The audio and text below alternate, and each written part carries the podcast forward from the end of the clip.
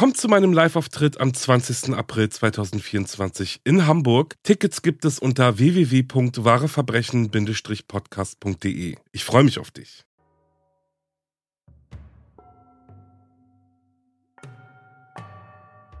Hallo und herzlich willkommen zurück bei Wahre Verbrechen. Ich bin Alex und das hier ist mein Podcast. Hallo an euch alle, die wieder eingeschaltet haben, die neu dabei sind und die, die zurückgekommen sind, um einfach mal zu hören, was sich hier so getan hat. Na, ich sag mal so, einen neuen Host gibt es nicht. Tudum. Ja, und hieran hat sich auch nichts geändert, denn die allerersten Sekunden dieses Podcasts gehören nur euch und meinem Dank für all euren Support in Form von Nachrichten, Abos, Bewertungen, Spenden und und und. Also vielen, vielen, vielen Dank dafür. Fühlt euch alle umarmt, ganz ehrlich. Ich habe euch heute einen Fall vorbereitet, den ich für das Buch True Crime Österreich von Adrian Langenscheidt beigesteuert habe. Und noch bevor irgendwann das Hörbuch dazu erscheint, freue ich mich, dass ich meinen Fall schon heute im Audioformat für euch veröffentlichen kann. Hier eine kurze Empfehlung noch. True Crime Österreich behandelt wahre Kriminalfälle aus Österreich. Surprise. Und ist der nächste Bestseller des Krimi-Autors Adrian Langenscheidt. Das Buch ist in Kooperation mit vielen True Crime Podcasts entstanden, was ich persönlich sehr cool finde. Ja, und ab sofort überall erhältlich. Kommen wir aber mal zu meinem Fall. Denn in meinem Fall geht es heute um eine junge Frau, die ihr Heimatland verlässt, um endlich sie selbst sein zu können. In Deutschland findet sie dann ihre große Liebe, zieht mit ihrem Liebesglück nach Österreich und eröffnet ihr eigenes Geschäft. Doch das Glück währt nicht lange. Und so trifft Esti bald eine Entscheidung, die ihr Leben für immer verändern wird.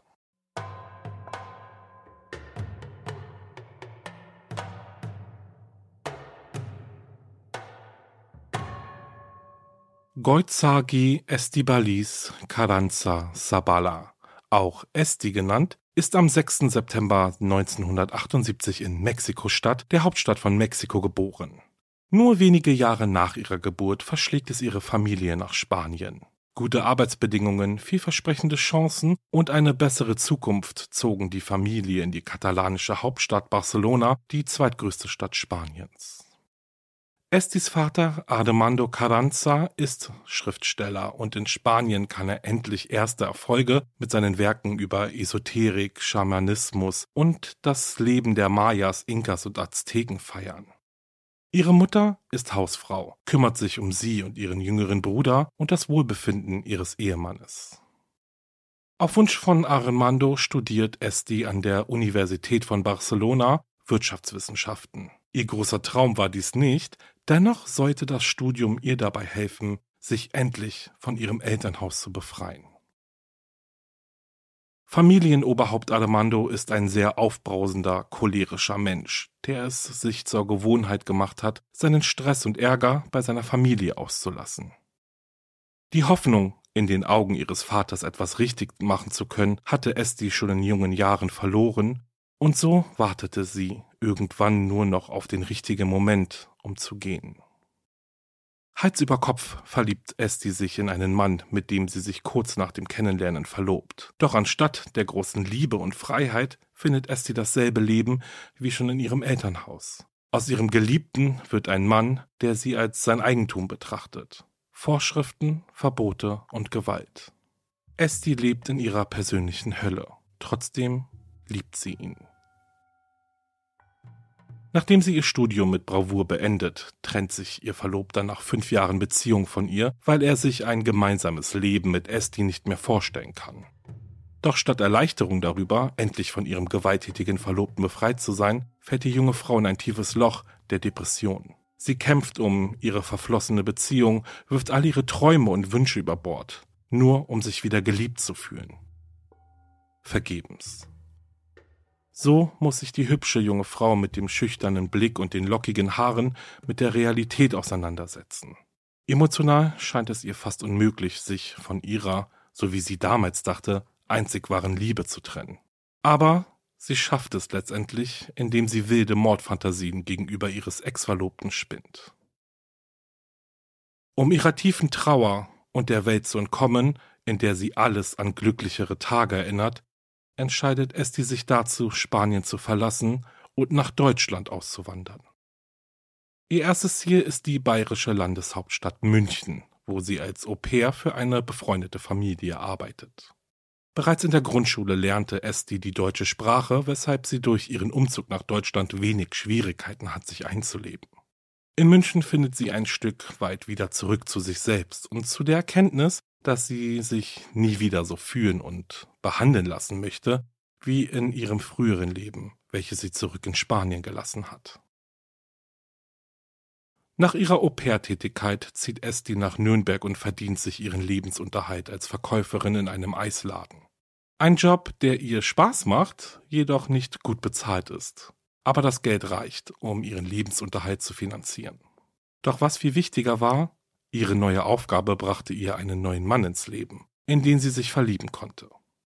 Holger Holz. Holger Holz ist zu diesem Zeitpunkt Verkäufer von Kühlgeräten, 14 Jahre älter als Esti und von dem Augenblick, als er die junge Eisverkäuferin zum ersten Mal sieht, unsterblich in sie verliebt. Er nimmt eines Tages all seinen Mut zusammen und bittet Esti um ein Date. Tatsächlich willigt die schöne Eisverkäuferin ein und nur wenige Wochen nach ihrem allerersten Treffen wird sie ihm zuliebe Mitglied bei den Hare Krishna, um anschließend mit Holger vor den Traualtar zu treten. Da ist es das Jahr 2002 und schon bald nach ihrer Hochzeit zieht das Ehepaar gemeinsam in Holgers Heimatstadt Berlin. In Berlin angekommen findet Esti einen Job als Verkäuferin in einer beliebten Eisdiele. Mit Eiscreme kennt sie sich aus und das Bedienen der Kundschaft bringt ihr Freude. Dennoch fühlt sie sich in ihrer neuen Arbeitsstelle alles andere als wohl. Ihr Chef ist ein kontrollsüchtiger Choleriker, der ihr sogar verbietet, während ihrer Schicht auf die Toilette zu gehen. Zu lange Gespräche mit den Kunden oder ihren Arbeitskollegen sind ebenfalls tabu. Doch nicht nur in ihrem Arbeitsleben läuft es nicht so, wie es sich Esti erhofft hat. Auch privat ändert sich plötzlich alles. Auch Holger wird immer kontrollierender. In seiner Eifersucht geht er ihr nach, um zu sehen, ob sie auch wirklich zur Arbeit geht. Wenn sie nach Hause kommt, muss sie ihr hart verdientes Geld bei Holger abgeben, und einmal, als sie ihm damit drohte, ihn zu verlassen und nach Spanien zurückzukehren, nimmt er ihr ihren Reisepass ab und weigert sich, ihn ihr zurückzugeben. Auch verbal und physisch sieht sie sich Holgers Wutattacken ausgesetzt. Er prügelt sie, sperrt sie zu Hause ein und misshandelt sie psychisch. Sich aber von ihrem Ehemann zu trennen, schafft Esti nicht. Stattdessen verliert sie sich in ihren Gedanken, Rachegedanken, darüber, wie sie den Eisladen samt ihres Chefs niederbrennen würde und wie sie Holger ermorden könnte, ohne dass es jemand mitbekommen würde. Im Jahr 2005, drei Jahre nach ihrer Hochzeit, fassen Holger und Esti den Entschluss, nach Österreich auszuwandern. Die Hauptstadt Wien soll ihr neues Zuhause werden und mit ihrem eigenen kleinen Eisladen soll auch das Eheglück endlich wieder zurückkehren. So mieten Esti und Holger einen Eissalon in der Oswaldgasse im Bezirk Meidling und nach nur wenigen Wochen, die vergangen waren, seitdem sie sich in Wien niedergelassen haben, eröffnen sie gemeinsam die Schleckeria. Ein Traum, der für Esti in Erfüllung gegangen ist. Ihr eigener Eissalon indem sie ihre eigene Chefin ist. Doch das Geschäft läuft mittelmäßig. In den warmen Sommermonaten kann das Paar mehr Umsatz generieren, im Winter jedoch kämpfen sie um jeden Cent. Zudem flaut privat die erste Euphorie über ihren Neuanfang in Wien schon bald ab. Esti und Holger wohnen in einer Einzimmerwohnung, die zu ihrem Eissalon gehört. Sie arbeiten tagsüber zusammen im Geschäft und am Abend hocken sie in ihrer Wohnung aufeinander. In diesen Monaten entwickelt Holger ein reges Interesse an Waffen. Bereits in Deutschland haben es ihm die verschiedensten Schießeisen angetan. Nun in Wien verfolgt er seinen Wunsch, selbst Schusswaffen zu besitzen, eindringlicher. Er tritt einem Schießclub bei, macht einen Waffenschein und besitzt nun auch selbst Pistolen, unter anderem eine Beretta Kaliber 22. Immer öfters verliert er sich in Ego-Shooter-Spielen. Bereits kurz nach Eröffnung der Schleckeria lernt Esti den Eismaschinenverkäufer Manfred Hinterberger kennen. Er kommt immer wieder mal vorbei, wartet die Eismaschinen und bleibt auf ein nettes Gespräch und eine Kugel Eis. Innerhalb der nächsten zwei Jahre, in ihrer Ehe läuft es von Tag zu Tag schlechter, beginnt Esti eine Affäre mit einem Mann, der ihr, wieder das Gefühl gibt, liebenswert zu sein. Von Holger lässt sie sich scheiden und trifft zum ersten Mal in Bezug auf ihr Liebesleben eine Entscheidung für sich selbst. Doch Holger lässt sich nicht so einfach abschütteln. Er weigert sich, aus der Wohnung auszuziehen und den Eissalon aufzugeben. Denn schließlich hat er viel Geld in das Geschäft investiert. Esti zieht deshalb vorübergehend zu ihrem neuen Freund, dann zu einer Freundin und dann wieder zurück in ihre Wohnung, wo sie weiterhin mit ihrem Ex-Mann Holger konfrontiert ist. Obwohl die Stimmung auf einem Tiefpunkt ist, müssen trotzdem das gemeinsame Geschäft betrieben und die Kunden bedient werden. Es ist der 27. April 2008, als Esti nach einem langen Arbeitstag im Eissalon auf direktem Weg in ihre Wohnung geht. Dort angekommen, würdigt sie Holger keines Blickes. Stattdessen begrüßt er sie mit Schikanen und Beleidigungen. Es vergehen Stunden, in denen ihr Ex-Mann sie beleidigt, anschreit und beschimpft, bis Esti einen folgenschweren Entschluss trifft. In Rache Gedanken verloren, sitzt sie irgendwann nur noch da und erlebt Holgers Erniedrigungen im Gedanken immer und immer wieder. So oft war sie schon hier, an ihrem Zufluchtsort der Gedanken.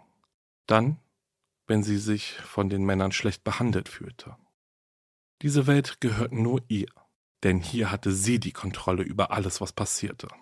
Hier hatte sie die Oberhand und trug ganz allein die Entscheidung. Eine Entscheidung, zu der sich just in diesem Moment die Frage stellte, wie sie sich Holger entledigen kann, ohne dass es jemand mitbekommt. Plötzlich, wie in Trance, steht die damals 30-jährige Frau auf, geht zur Kommode, zieht eine Schublade auf und greift sich die geladene Beretta Kaliber 22, die vor ihr liegt. Sie streckt ihren rechten Arm aus, zielt mit der Pistole direkt auf Holgers Hinterkopf und nähert sich mit langsamen Schritten.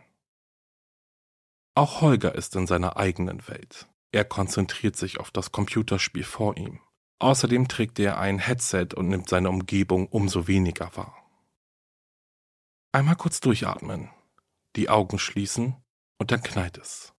Eins, zwei, drei. Zwei Patronen der Beretta treffen Holger in den Hinterkopf, die dritte in die Schläfe. Er sackt auf seinem Bürostuhl zusammen und ist umgehend tot. Später wird Estibalis zu Protokoll geben, ich war absolut hilflos. Ich dachte, ich kriege mein Leben nie mehr zurück. Holger Holz war tot und seine Ex-Ehefrau Estibalis Carranza seine Mörderin. Es heißt, ein Mord zu begehen sei leicht, doch eine Leiche für immer verschwinden zu lassen, ist ein Wunder. Und genau vor diesem unerfüllten Wunder steht Esti in der verhängnisvollen Nacht des 27. April 2008 nach einem vollen Arbeitstag. Wie um alles in der Welt sollte sie Holgers Leiche jetzt verschwinden lassen? Im ersten Affekt greift sie sich eine Flasche hochprozentigen Alkohol, schüttet diesen über die Leiche des Mannes, den sie einst liebte, und zündete sie an. Es ist eine Szene wie aus einem Krimifilm, nur brachte dies nicht den gewünschten Effekt. Nach nur wenigen Minuten kommt es zu einer alarmierenden Rauchentwicklung, die nun Estis Nachbarn auf den Plan ruft, und innerhalb weniger Minuten steht die Feuerwehr vor der Tür. Esti nimmt all ihren Mut zusammen, öffnet die Tür und schafft es, die vor ihr stehenden Feuerwehrleute davon zu überzeugen, dass sie eben etwas gekocht hatte und ihr das Öl angebrannt ist. Mittlerweile, so versicherte sie, sei aber alles gelöscht und es besteht keine Gefahr mehr. Direkt hinter ihr, in der Einzimmerwohnung, liegt die Leiche von Holger Holz. Hätte Esti die Wohnungstür nur noch einen Spalt weiter geöffnet, hätten die Feuerwehrleute freie Sicht auf den angebrannten Leichnam des Ermordeten gehabt. Doch sie geben sich mit Estis Erklärung zufrieden, schauen nicht weiter nach und verabschieden sich von der sichtlich aufgewühlten Frau. Diese Situation hätte alles, was von jetzt an noch kommen sollte, verändern können. Doch für diesen Augenblick war Esti davongekommen. Ihre Tat realisierte Esti in diesem Moment nicht. Nachdem die Feuerwehr sich verabschiedete, packte sie eilig ein paar Sachen zusammen und verlässt fluchtartig ihr Zuhause, um für ein paar Tage bei ihrem damaligen Freund unterzukommen. Später erzählte Esti, dass sie versucht habe zu verdrängen, was in ihrer Wohnung auf sie wartete. Nach drei Tagen kehrte sie nach Hause zurück. Bereits im Hausflur bemerkte sie einen seltsamen Geruch. Als sie dann auch noch von ihrer Nachbarin im Treppenhaus auf den Gestank angesprochen wird, welcher aus ihrer Wohnung zu kommen scheint, antwortet die Eisdielenbesitzerin, ich habe Fisch gekocht und der Geruch will nicht so richtig verziehen. Ich kümmere mich jetzt darum. Als ihre Wohnungstür aufschließt und wieder zurück zum Ort des Geschehens kommt, steht sie vor dem, was sie ernsthaft versucht hatte zu verdrängen. Der Fußboden ist von einer Mischung aus Blut und Leichenwasser getränkt. Ein süßlicher, bindender Geruch schlägt ihr entgegen, und Holger Holz liegt noch immer zusammengesackt auf dem Schreibtisch. Es war an der Zeit, Holger loszuwerden. Aber wie? Der Leichnam ist viel zu schwer, als dass Esti mit ihrer zierlichen Gestalt ihn transportieren könnte. Eine Lösung muss aber schnellstmöglich her, da der Verwesungsgeruch bereits die Nachbarn alarmiert hatte. Und so entschließt sie sich, die Leiche zu zerstückeln. Esti fährt in einen nahegelegenen Baumarkt und lässt sich im Umgang mit einer Kettensäge schulen. Wieder zu Hause angekommen, beginnt sie dann sofort damit, den Leichnam ihres Ex-Ehemannes zu zersägen und die Einzelteile in einer großen Gefriertruhe zu verstauen. Dann lebte Esti ihr Leben ganz normal weiter. Morgens öffnete sie den Eissalon und kehrte erst am Abend wieder in ihre Wohnung zurück. Auf Fragen, wo denn Holger sei, antwortete sie gekonnt, er sei wieder in Deutschland oder habe sich nach Indien abgesetzt, wo er sich vielleicht den Hare Krishnas angeschlossen habe. Selbst Holgers Familie glaubt der jungen Frau ihre Geschichte, denn Holger selbst hatte immer wieder darüber gesprochen, sich den Hare Krishnas in Indien anschließen zu wollen. Nun war der Zeitpunkt wohl gekommen, und Holger hatte sich nicht einmal verabschiedet. Erst im Herbst desselben Jahres sieht die 30-Jährige sich erneut der Gefahr ausgesetzt, als Mörderin entlarvt zu werden, als ihr die Wohnung überraschend gekündigt wird. Um unentdeckt zu bleiben, entnimmt sie daher die Leichenteile aus der großen Gefriertruhe in ihrer Küche und verpackt sie in Müllbeutel und steckt sie in kleine Plastikwannen, welche sie dann mit Beton übergießt. Da der Schädel ihres Opfers so fest an den Boden der Gefriertruhe gefroren war, tat sie dasselbe auch mit ihr. Heißt, sie füllte in die Gefriertruhe Beton. Anschließend besorgt sie sich Hilfe von zwei unwissenden Bekannten und lässt die Gefriertruhe und die mit Beton übergossenen Wannen im Keller ihres Eissalons verstauen. Ab diesem Zeitpunkt lebt Esti bei ihrem neuen Freund Alex. Der beendet die Beziehung jedoch bereits im Frühjahr 2009, vorrangig aufgrund ihres Kinderwunsches, welchem er nicht nachkommen wollte. Lange allein bleibt Esti aber nicht. Weiterhin kommt der charmante Eismaschinenverkäufer Manfred Hinterberger in ihren Eissalon, um mit der attraktiven Besitzerin zu flirten. Sie lässt sich auf ihn ein, beginnt mit ihm eine Beziehung und zieht kurzerhand zu ihm. Das Glück währt aber auch dieses Mal nicht lange, denn Manfred ist seiner Freundin untreu. Oft ist er schlecht gelaunt und lässt seinen Frust in erster Linie an Esti aus. Ihren sehnlichen Kinderwunsch will auch er nicht erfüllen denn er hat bereits erwachsene Kinder. Und auch auf allen anderen Linien ihrer Beziehung wird Manfred Hinterberger nicht der Mann sein, der Esti das Glück gibt, welches sie sucht. Schon bald beginnt er sie zu schikanieren und zu beleidigen. Und Esti? Sie verfällt in das gleiche Muster, welches sie schon zu gut kannte, und versuchte alles, um Manfred glücklich zu machen. Er findet ihre Lippen zu schmal, sie lässt sie sich aufspritzen. Er findet ihre Nase zu groß. Sie lässt sie sich auf eigene Kosten verkleinern. Er findet, sie hat zu viele Falten im Gesicht. Sie lässt sich unterspritzen. Esti lässt sich für Manfred einen Pony schneiden, zieht für Manfred knappe Kleider und Röcke an und besorgt sich für Manfred erotische Nachtwäsche. Doch ihm ist all dies nicht genug. Sie ist ihm nicht genug. Und so betrügt er sie weiterhin mit anderen Frauen. Während dieser Zeit verliebt Esti sich in einen neuen Mann, schafft es aber nicht, sich von Manfred zu trennen und erträgt somit den schlechten Umgang, den er ihr gegenüber hegt, noch einige Zeit weiter. Insgeheim, wenn sie frustriert und gedemütigt in ihrem Bett liegt, verliert sie sich wieder in ihren Rache- und Mordgedanken. Die Traumwelt, in der sie sich mächtig fühlt. Die Traumwelt, in der sie sich frei fühlt. Es ist aber auch eine Welt, die allmählich mit ihrer Realität verschwimmt. Doch dieses Mal wird sie sich nicht von der Tat überraschen lassen. Nein, Dieses Mal wird sie besser vorbereitet sein. Hey, I'm Ryan Reynolds. Recently, I asked Mint Mobile's legal team if big wireless companies are allowed to raise prices due to inflation. They said yes. And then when I asked if raising prices technically violates those onerous two-year contracts, they said, "What the f*** are you talking about? You insane Hollywood ass." So to recap, we're cutting the price of Mint Unlimited from $30 a month to just $15 a month. Give it a try at mintmobile.com slash switch. $45 upfront for three months plus taxes and fees. Promo rate for new customers for limited time. Unlimited more than 40 gigabytes per month. Slows. Full terms at mintmobile.com. Das ist so, als ob sie ein Plastiksackerl über dem Kopf haben. Da müssen sie einfach raus. In dem Moment müssen sie einfach raus, sagte sie später. So beginnt Esti Übungsstunden am Schießstand zu nehmen, um ihre Treffsicherheit zu trainieren.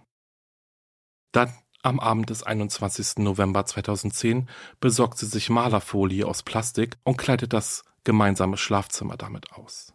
Wände, Böden und Möbel, alles verschwindet unter der milchigen Folie. Als sie sich kurz darauf mit Manfred zum Abendessen trifft, trinkt dieser viel, beginnt vorerst die Frauen anzusprechen und mit ihnen zu flirten. Das Paar kommt am frühen Morgen des 22. Novembers nach Hause. Sie geraten erneut in eine ihrer vielen Streitereien und als Esti von Manfred wissen möchte, ob er ihr jemals treu sein wird, antwortet er ihr mit einem ganz klaren Nein. Auf seine Frage, wieso das Schlafzimmer mit Malerfolie bedeckt ist, antwortet sie ihm, dass sie vorhabe, das Zimmer neu zu streichen. Manfred ist so angetrunken, dass er sich nicht einmal mehr umzieht. Er legt sich hin und schläft ein. Für Esti bedeutet dies, dass der Moment gekommen war. Sie zieht die vorbereitete Beretta unter der Matratze hervor, stellt sich sicher mit flachen Füßen auf den Boden hin und streckt den Arm, in dem sie die Pistole hält, ruhig und geradeaus. Es gibt keinen Weg mehr zurück. Zumindest sieht sie keinen in diesem Moment. Sie zielt direkt auf Manfreds Hinterkopf. Dann gibt es die vier Schüsse ab. Sie alle treffen. Und der Mann, der ihr kurz davor Untreue geschworen hatte, ist sofort tot. Esti lässt den reglosen Körper eine Weile auf dem Bett liegen. Dann holt sie die Kettensäge, mit der sie schon den Leichnam ihres ersten Opfers zerstückelt hatte. Auch Manfreds Leichnam sägt sie in viele Einzelteile, welche sie dann nach und nach in einer Tiefkühltruhe im Keller ihres Eissalons verstaut und einbetoniert. Vier Tage nach dem Mord an Manfred Hinterberger meldet Esti ihn bei der Polizei als vermisst, denn die Fragenden, die sich stets und ständig nach Manfred erkundigten, konnte sie dieses Mal nicht so leicht befriedigen wie bei ihrem ersten Mord. Im Dezember 2010 wird die Beziehung zwischen ihr und ihrer Affäre und zukünftigen Ehemann Roland Ehre fest und offiziell. Sie zieht zu ihm, betreibt weiterhin die Schleckeria und wird schwanger. Endlich soll sich ihr Leben in die richtigen Bahnen fügen. Endlich würden sie eine Familie sein. Esti war angekommen. Roland liebt sie und gemeinsam erwarten sie nun einen Sohn. Doch dann ging alles ganz schnell. Am 6. Juni 2011 beauftragte der Besitzer des Friseursalons, welcher sich direkt neben der Schleckeria befindet, aufgrund eines Wasserschadens ein Handwerkerunternehmen. Während der Arbeiten im Kellerabteil 6 stemmten die Handwerker Teile der Wände auf, um die Ursache für den gemeldeten Wasserschaden zu finden. Doch stießen sie dabei nicht auf das Leck im Wasserrohr, sondern auf eine Sammlung von Waffen und Zielfernrohren. Auch fördern sie vier langgezogene einbetonierte Plastikwannen und zwei große Gefriertruhen ebenfalls einbetoniert zutage. Dabei erfüllt ein strenger Geruch den nur schwach beleuchteten Raum, der einen der Arbeiter an Verwesung erinnerte. So alarmieren die Handwerker daher umgehend die Polizei. Was ihnen zu diesem Zeitpunkt sicher noch nicht bewusst war, ist, dass sie unwissentlich damit den Stein der Ermittlungen gegen Estibalis Calanza ins Rollen brachten. Als die Beamten der Wiener Polizei die Plastikwannen von dem betonierten Inhalt lösen, entdecken sie so das erste von vielen weiteren Leichenteilen. Es ist ein von über dem Knie an abgetrenntes Bein. Zunächst gehen die Beamten von nur einer Leiche aus, weil sie nur einen Schädel gefunden haben. Doch dieser Umstand ändert sich schon bald, nachdem sie die Gefriertruhe geöffnet hatten. Neben den Leichenteilen finden die Beamten aber auch Handys und eine Tasche, welche später sowohl den beiden Opfern als auch Esti, der Besitzerin des Eissalons, zu welchem der Keller gehörte, zugeordnet werden konnten. Bis es aber dazu kam, beendete Esti am 6. Juni 2011 ihre Schicht in der Schleckeria ganz normal. Sie hat zwar mitbekommen, dass Handwerker im Keller arbeiten und sogar die Polizei vor Ort ist, doch dass sie kurz davor war, wegen ihrer Taten gefasst zu werden, verdrängt sie. Als wäre nichts geschehen, geht sie auch an diesem Tag nach Hause, kocht für sich und Roland etwas zu essen und ruht sich aus.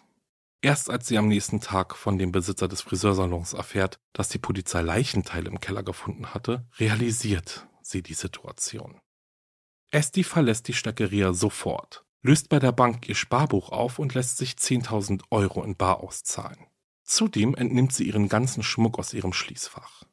Anschließend besorgt sie sich ein Flugticket nach Spanien, tritt den Flug aber nicht an, da sie Angst hat, am Flughafen von der Polizei festgenommen zu werden. So steigt sie in Wien in ein Taxi und beginnt eine Flucht, die von einigen im Nachhinein als spektakulär bezeichnet werden wird. Esti bittet den Taxifahrer, sie nach Hause zu fahren. Dort angekommen schafft sie es, ihn dazu zu bringen, ihren Pass aus ihrer Wohnung zu holen. Ihr erstes Ziel ist die österreichische Stadt Kärnten, welche etwa drei Stunden und 20 Minuten vom Wiener Stadtzentrum entfernt liegt. Der Fahrer des Taxis fragt nicht viel. Auch dann nicht, als Esti ihn kurz vor Kärnten bittet, sie nach Italien zu bringen.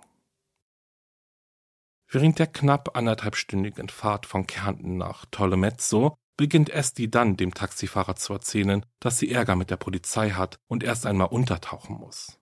Doch was sie getan hat, verrät sie ihm nicht. In Italien, besser gesagt in Tolmezzo angekommen, bucht der Fahrer ihr ein Hotelzimmer und am nächsten Morgen steigt Esti in einen Bus, der sie ins 50 Kilometer entfernte Udine bringt. Wie knapp sie damals der italienischen Polizei entkommen ist, das ahnte sie zu diesem Zeitpunkt nicht. In Udine angekommen, kommt sie in Kontakt mit einem jungen Straßenmusiker, der ihr anbietet, bei ihm zu übernachten. Es ist die Entscheidung, die der Mörderin zum Verhängnis wird. Der Straßenmusiker findet die unbekannte Frau und die Geschichten, die sie ihm erzählt, merkwürdig. Esti ist dem Mann nicht geheuer. Er befürchtet hinter der vertrauensvollen Fassade Schlimmes. Und so geht er zur Polizei. Nach nun drei Tagen auf der Flucht wird Estibalis Carranza am 10. Juni 2011 von der italienischen Polizei festgenommen und zwei Wochen später an die österreichische Justiz übergeben. Im Januar 2012 kommt ihr Sohn im Krankenhaus in Wien auf die Welt und wird dem Vater übergeben, da seine Mutter weiterhin in Untersuchungshaft ist. Im November desselben Jahres steht Esti vor Gericht und wird am 22. November 2012 wegen der Morde an Holger Holz und Manfred Hinterberger zu lebenslanger Haft in einem Schwerpunktgefängnis mit anschließender Sicherheitsverwahrung verurteilt. Obwohl die Mörderin Berufung einlegt, wird das Urteil mit der Bestätigung des Oberlandgerichts Wien im März 2013 rechtskräftig. Zunächst wird sie in der Justizanstalt Schwarzau untergebracht, dann aber aufgrund der gerichtlichen Auflagen in die Justizanstalt und forensische Psychiatrie Asten verlegt, wo sie sehr wahrscheinlich den Rest ihres Lebens verbringen wird. Ihr Sohn lebt seit dem Urteil bei ihren Eltern in Barcelona. Esti sieht ihn selten, hat aber die Möglichkeit, ihm Videobotschaften zu senden. Ob der Kontakt auch heute noch, zehn Jahre nach ihrer Verurteilung besteht, ist nicht bekannt. Roland R. heiratete sie zwei Monate nach der Geburt des gemeinsamen Sohnes, während sie in Untersuchungshaft saß. Im Jahr 2015 wurde in der österreichischen Presse Informationen über die Scheidung der beiden bekannt, sowie über den Wunsch von Esti, in ein spanisches Gefängnis verlegt zu werden. Esti ist bis heute eine der bekanntesten Frauen in einem österreichischen Gefängnis, und das Interesse an der von der Presse getauften Ice Lady lässt nicht nach. Im Jahr 2018 fliegt die Beziehung zwischen ihr und einem Häftling des Männertrakts auf. Das Liebespaar wird getrennt, bleibt aber über Briefe im Kontakt. Die Liebesgeschichte der beiden wird in dem Buch Zelle 14 die wahre Geschichte der Liebe zwischen der Mörderin Estibalis Carranza, bekannt als Ice Lady, und einem Mithäftling von Bernhard Salomon behandelt. In ihrem Buch Meine zwei Leben, welches Estibalis Carranza gemeinsam mit der renommierten Journalistin Martina Prewein geschrieben hat, berichtet sie aus ihrer ganz eigenen Perspektive von ihrem Leben vor und nach den Morden an ihren Ex-Ehemännern. Esti wurde zur Mörderin ihrer zwei Partner, weil diese sie schlecht behandelt haben. Verloren in einer Welt aus Rache und Mordfantasien, fand die junge Frau keinen anderen Ausweg aus ihrer persönlichen Misere, als die Männer kaltblütig zu erschießen, ihre Leichen zu zersägen und in ihrer Gefriertruhe zu verstecken. Ihr Sohn, das Stück Familie, das sie sich immer gewünscht hatte, muss nun ohne eine Mutter aufwachsen, und irgendwann wird er alt genug sein, um zu verstehen, wieso. Die Ice Lady, so nennt sie die Öffentlichkeit, und das wird sie wohl auch immer bleiben. Die schöne Eisverkäuferin, die eiskalt zwei Menschen ermordet hat.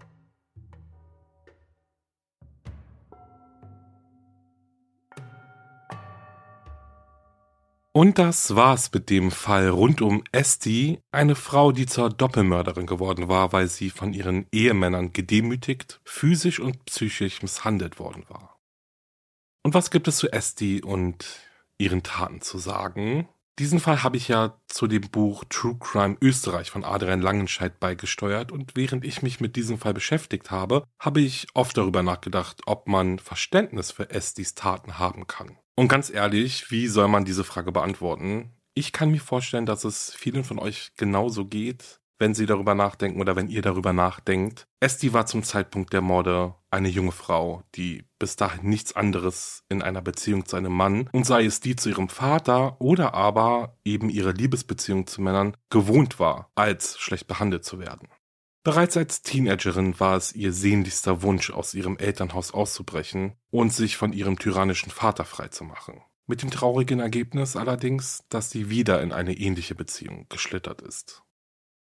Sie kannte ja nur nichts anderes, würde man jetzt meinen, doch kann man wirklich sagen, dass ihre schlechten Erfahrungen mit Männern ihre Taten letztendlich entschuldigen. Und ich denke, genau diese Frage stellt man sich oft, wenn es um vergleichbare Taten geht, oder? Habt ihr auch manchmal das Gefühl, euch irgendwie in solchen Fällen mit der Täterin oder dem Täter sympathisieren zu wollen? Ich denke, einige werden jetzt Ja sagen und einige werden Nein sagen. Aber es geht tatsächlich einigen so. Doch warum ist das so? Warum tun wir uns, erst einmal zumindest, so schwer, eine Frau als kaltblütige Mörderin wahrzunehmen? Und dazu habe ich mal ein bisschen was recherchiert und zum ersten kann man wohl sagen, das liegt unter anderem an ganz klaren Tatsachen. Denn laut Statistik beträgt die Anzahl der Frauen, die wegen schwerer Straftaten in Deutschland in einem Gefängnis sitzen, um die 6%. Also 6% im Vergleich, eine ziemlich niedrige Zahl. Dazu kommt, dass wir die Kriminalität von Männern viel deutlicher wahrnehmen, weil sie eben viel deutlicher stattfindet. Auch darf man, und auch wenn es nicht in die heutige Zeit und Denkweise passt, die gesellschaftlichen Rollen nicht vergessen. In einem Artikel vom RBB mit der Psychologin Prof. Dr. Brigitta Sticher geht es genau um dieses Thema und eben um die Frage, wieso Frauen weniger schwerkriminell sind als Männer. Und unter anderem erklärt Prof. Dr. Sticher, dass es bewiesene Merkmale dafür gibt, wieso Frauen zum Beispiel morden. Und vor allem dieser Satz ist ziemlich bezeichnend, denn sie sagt, wenn eine Frau ihren Partner ermordet, ist es für sie meist eine Befreiung. Auch fällt die Phrase Frauen morden, um loszuwerden und Männer morden, um zu behalten. Woraufhin Frau Professor Dr. Sticher antwortet, dass durchaus etwas dran ist an diesem Satz. Sie sagt, und bitte nehmt das jetzt nicht allumfassend auf, dass es natürlich auch andere Motive wie Hass, Eifersucht und Habgier gibt, die eine Frau zur Mörderin werden lassen.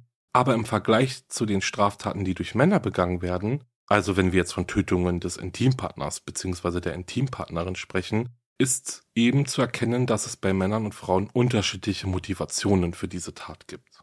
Ja. Zum Schluss möchte ich hier noch anmerken, dass das Thema Partnerschaftsgewalt ein sehr, sehr wichtiges und alarmierendes Thema ist, denn nach aktuellsten Statistiken ist es so, dass auf Deutschland bezogen jeden Tag ein Mann versucht, seine Frau bzw. Freunde zu töten. Wobei aktuelle Zahlen ergeben, dass alle 72 Stunden in Deutschland ein Femizid stattfindet. Ihr findet den Artikel natürlich auch nochmal in der Folgenbeschreibung, wenn ihr nochmal genauer nachlesen möchtet. Dieser kleine Ausflug in den Artikel ist jetzt aber natürlich nicht die Antwort auf die Ausgangsfrage. Aber zumindest erklärt dies ein bisschen, wieso man vielleicht erst einmal eine Frau nicht als die kaltblütige Mörderin sieht, im Vergleich zu einem Mann, der vielleicht dieselbe Tat begangen hätte. Kommen wir aber mal zurück auf Esti und die zwei Morde, die sie begangen hat. Und wieso sie sie begangen hat. Von ihren beiden Ehemännern ist sie schlecht behandelt worden. So sehr, dass sie irgendwann nur noch deren Ermordung als Ausweg gesehen hat.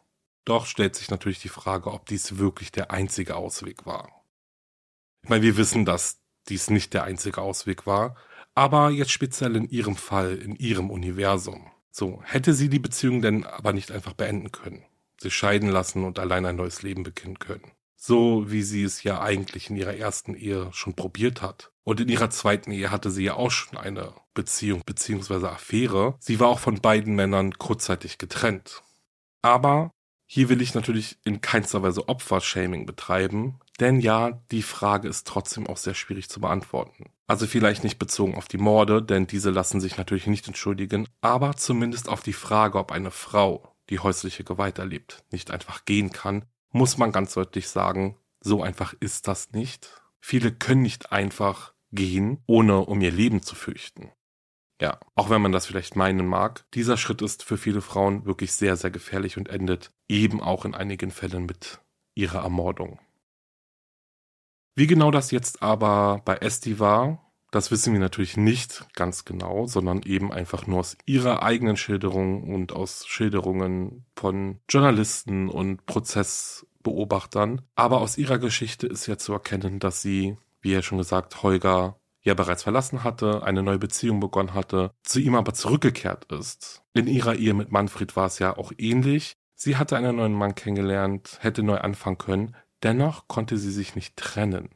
Also nicht auf die sag jetzt mal normale Art und Weise, sondern eben nur durch die Ermordung der Männer. Nach dem Fund der Leichen und ihrer Flucht nach Italien wurde Este ja zu einer lebenslangen Haftstrafe mit anschließender Sicherheitsverwahrung verurteilt. Und das passiert, wenn das Gericht davon ausgehen muss, dass der Täter oder die Täterin nach Beendigung der Haftstrafe erneut straffällig wird. In Estis Fall habe ich ein interessantes Interview mit der Gerichtsgutachterin Adelheid Kastner gefunden. Die hat damals das Gutachten ähm, über Esti geschrieben und sie erklärt auch, warum Esti eine dieser Täterinnen ist, die nach der Haft eine Gefahr für ihre Mitmenschen darstellt. Sie sagt, dass die beiden Männer Esti im Weg waren. Sie konnte es nicht ertragen, derart blockiert und eingesperrt zu werden. In ihrer Gerichtsverhandlung im Jahr 2012 erklärte Esti in ihrem Geständnis, sie habe noch tagelang nach der Ermordung ihres ersten Ehemannes sauber gemacht, um die Spuren zu verwischen. Bei ihrer zweiten Tat war sie dann ja besser vorbereitet. Sie hat das ganze Schlafzimmer ja mit Malerfolie ausgelegt und wusste also ganz genau, wie sie die Leiche ihres zweiten Opfers schnell und effizient und sauber loswerden konnte. Adelheid Kastner kam in ihrem psychischen Gutachten über Esti damals zu dem Schluss, dass sie wieder töten könnte, wenn ihr eine Trennung nicht leicht genug fallen würde. Adelheid Kastner stellte auch fest, dass Estis Lerneffekt kein Erschrecken war, sondern eher die Erkenntnis, dass sie die mit dem Mord verbundene Sauerei eben besser verhüten oder vorbeugen muss. Die Staatsanwaltschaft sprach damals in Estis Prozess von einer geradezu einzigartigen Kaltblütigkeit und Skrupellosigkeit.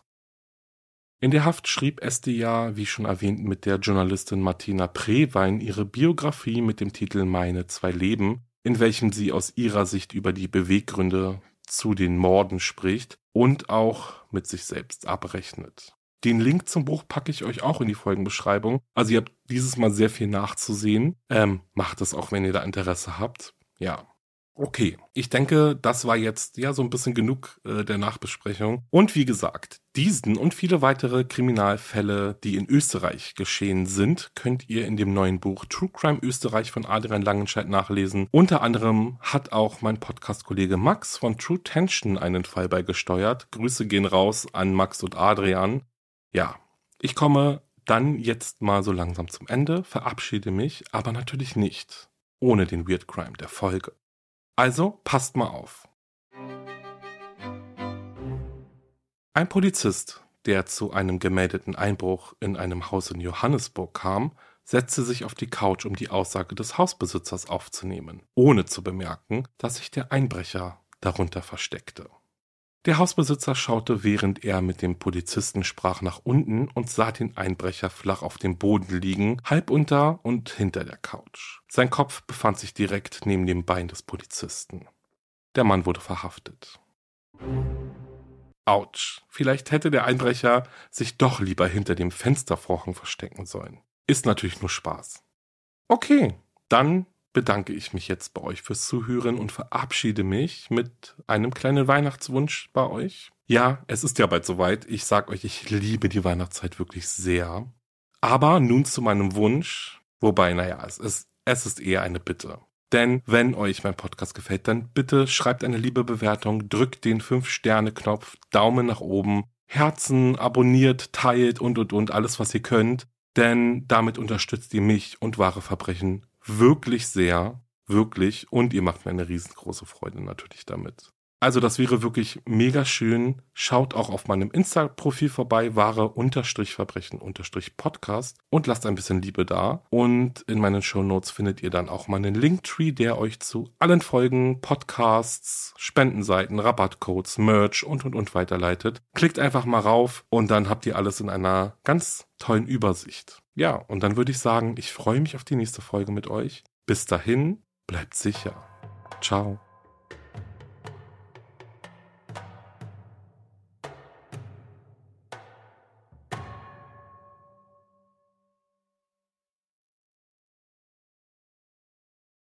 Hey, bevor es mit wahre Verbrechen losgeht, wollte ich dir noch meinen Podcast Steig nicht ein vorstellen.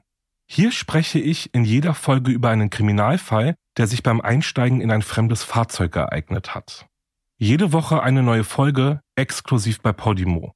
Podimo ist eine Podcast-App, bei der du neben den überall frei verfügbaren Formaten auch viele weitere Podcasts findest, die es nur da gibt und außerdem auch eine große Auswahl an Hörbüchern.